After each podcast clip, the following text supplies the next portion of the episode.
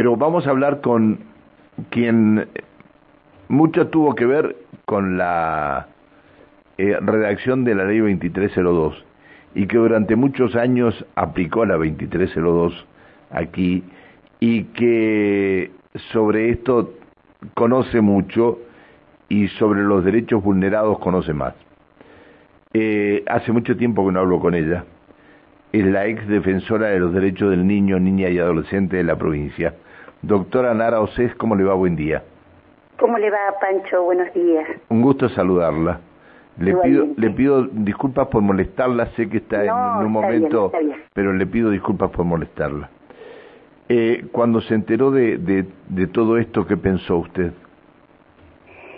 Y lo primero que, que, pensé, y también con la gente que comparto el foro de, la defensa de la ley 2302, es que hacemos muchos esfuerzos comunitariamente, sin embargo, eh, siempre hay que tener como mucha más atención, eh, es muy exigente poder estar pensando en la protección de los derechos de los niños, son muy vulnerables los niños, más los niños tan pequeños como que si bien hemos recorrido mucho y hemos generado muchas acciones, en estos momentos se siente que no son suficientes, ¿no?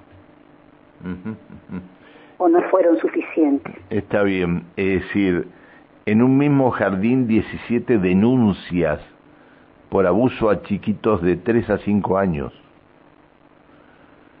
Sí. Qué difícil llegar a digerir una cosa así, ¿no? Sí, sí, sí es difícil. Pero bueno, creo que eh, por lo que vengo leyendo ha habido una importante reacción. Eh, me, me nos pareció muy importante la cuestión esta de que se genere una eh, acuerdos entre los ministerios, una um, acción conjunta, que es lo que se reclama permanentemente en la aplicación de los derechos de los niños, porque por un lado está el sistema de justicia, eh, que usted me comentó que o comentó que estuvo hablando con el fiscal, el sistema de justicia que aparece cuando ya está la denuncia y que es muy importante que funcione como corresponde porque eso tiene que ver con la salud de la comunidad y la protección de los, de los derechos de los niños. Pero por otro lado está todo este otro sistema que tiene que que es el sistema del, poder ejecutivo de los poderes no porque participan municipios participa la provincia el sistema de salud el sistema educativo que tiene que estar funcionando en, la, el alerta y también luego en los tratamientos es algo eh, conjunto digamos desde las acciones de gobierno eh, a usted le, le ¿Le merece repulsión todo esto o no? Sí, me merece repulsión, dolor. También sé que, que los chicos se recuperan, que es un que hay eh, con los tratamientos los niños se recuperan, sobre todo si son tratamientos donde las familias se involucran. Eh, entonces apuesto a esto, ¿no? A que a que funcionen los espacios de tratamiento. El sistema educativo cuenta desde el año 2007 y a raíz de toda una, una exigencia que hubo en la comunidad de Centenario, en la que participaron escuelas, eh, la Defensoría de los Derechos del Niño, el, el Servicio del 102, fue una movida muy grande y el Consejo Provincial de Educación para generar una resolución que del año 2007 llevaba el número 144, que era una resolución eh, destinada a qué hacer en estas situaciones, ¿no?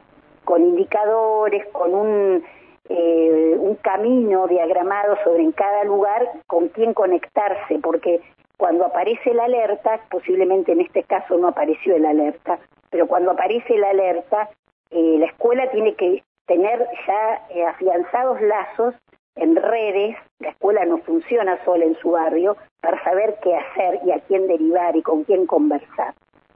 Eh, esa resolución tuvo una, en su inicio un muy buen plan de capacitación, porque en estas cosas las escuelas cambian, eh, en pocos años cambian sus equipos docentes y sus equipos directivos, y entonces es muy importante que haya una formación permanente en este tema que es teórica, pero también es de, trabajo con las otras, por ejemplo, con el centro de salud o con el hospital, con el área del municipio, con el área de provincia de desarrollo social o de acción social. Eso tiene que funcionar aceitadamente y no siempre es así y hay que poner un gran esfuerzo allí hay que poner un gran esfuerzo. Yo creo que esta reunión interministerial que leí eh, tiene que ser algo eh, no solo para este caso, tiene que quedar acá.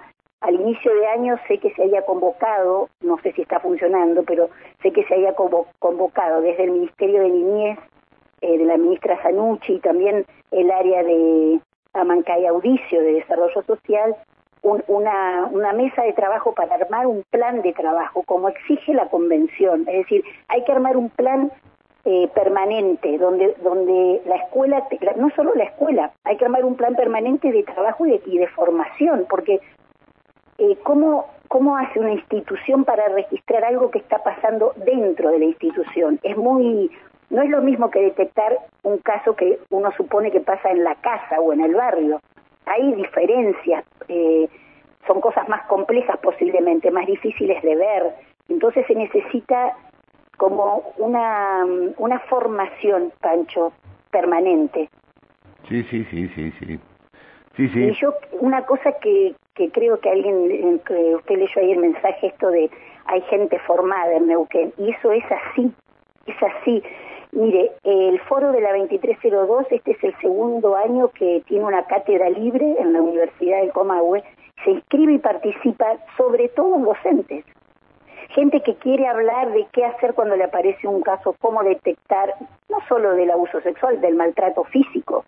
Nosotros tuvimos el año pasado, en diciembre, el homicidio de un niño por maltrato físico, recuerda, ¿no? Exactamente, exactamente. Entonces, y nos dolió eh, y nos dolió en el alma porque yo le, le, le, digo algo, este, yo no sé si un padre puede responder eh, ante la violencia que ejercen, no la violencia, sino eh, que, que alguien como un profesor llegue a, a, a violar a, a, su hijo, no sé, no sé cómo se puede llegar a contener un padre. Esto llega, llega a suceder con un nieto mío, ese, antes que lo agarre la justicia, yo le puedo decir que la va a pasar muy mal ese, ese personaje, porque es un dolor, es un dolor en el alma, no es un dolor, no es una cosa, bueno, lo va a solucionar un médico, lo va a solucionar esto, no, no, es un dolor en el alma, que le toquen a alguien de la familia un delincuente de esto. Sí, eso es verdad, pero es importante que, eh, bueno, que las personas también sepan que no sé qué sería una reacción de enojo y de bronca. Lo importante es que funcione el sistema de justicia para que haya un castigo racional. Eso quiero decir. Pero también, tienen que, también tienen que funcionar las organizaciones, doctora, eh, o, los estamentos para tener o, visibilizar eh, que no sucedan estas cosas. Por supuesto, eh, el tema es que, como usted lo dijo, este es un problema cultural mundial. Sí, sí, pero, pero a ver, había un antecedente en el 93 de, de, de, perdón, en la escuela 193 en el 2013 de este mismo personaje. Un antecedente en la escuela 67 de este mismo personaje. Y lo dejaron que llegara hasta donde llegó ahora.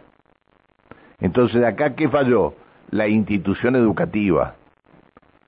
Fallaron varias cosas en todo esto. Seguramente, por lo que usted está diciendo, si eso fue así y hay... Tengo las actas de la escuela 193, donde eh, incluso un padre llegó a agredirlo en la puerta del, del, de, de, del grado, de segundo grado, donde iba su hija por lo que él estaba diciendo.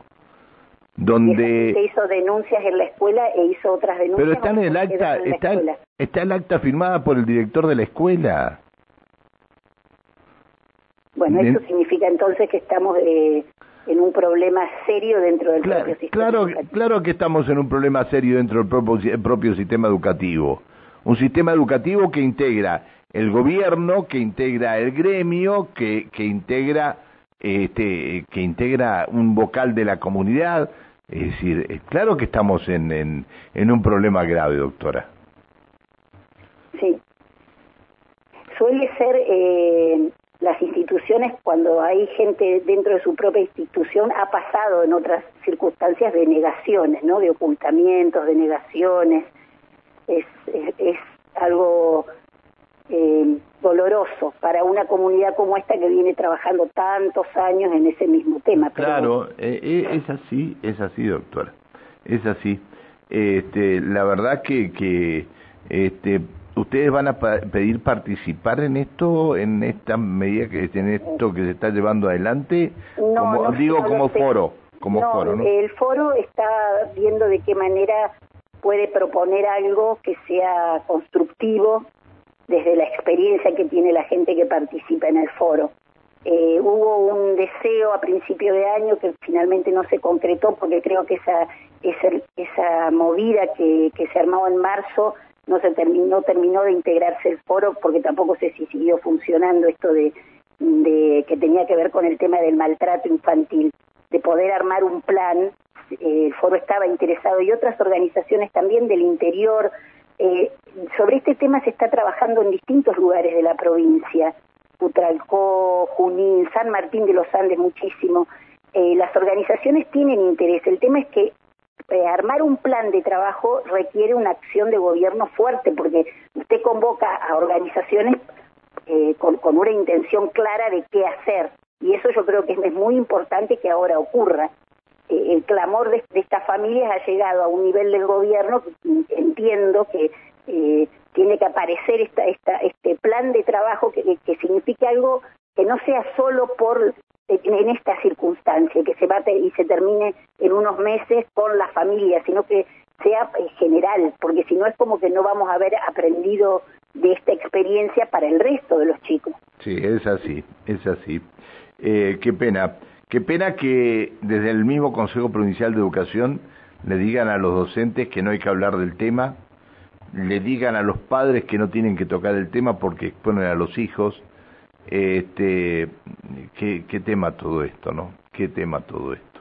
Pero la verdad que, reitero, como padre, abuelo, no sé, no sé si, si, si uno es capaz de, de contenerse cuando sucede una cosa de esta. Yo he visto, mire, eh, le voy a contar una, una historia. Yo escuché una vez a un papá que su hija eh, había sido víctima de abuso de un padrastro en una entrevista fui yo la que le tuve que decir al papá lo que lo que estaba ocurriendo y ese señor eh, se, se, puso así como muy muy colorado muy le debe haber subido en ese momento la presión y lloroso y, y, hacía así con sus manos como y en un determinado momento eh, así más tranquilo pasó un rato y me dijo mire eh, yo voy a confiar, voy, voy, a, voy a confiar en que esto va, que, en que esta persona va a ser castigada, porque yo, si yo lastimo a esta persona, voy a terminar eh, muy mal yo y tengo otros hijos y tengo a mi hija que proteger.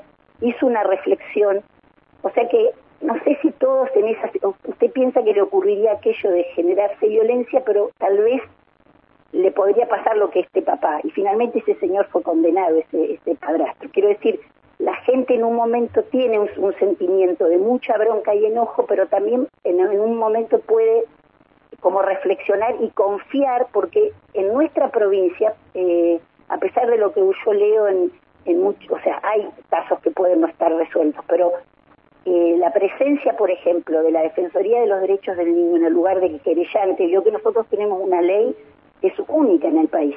Usted eso lo sabe. Sí, sí, sí, sí. Eh, ¿Cuántos?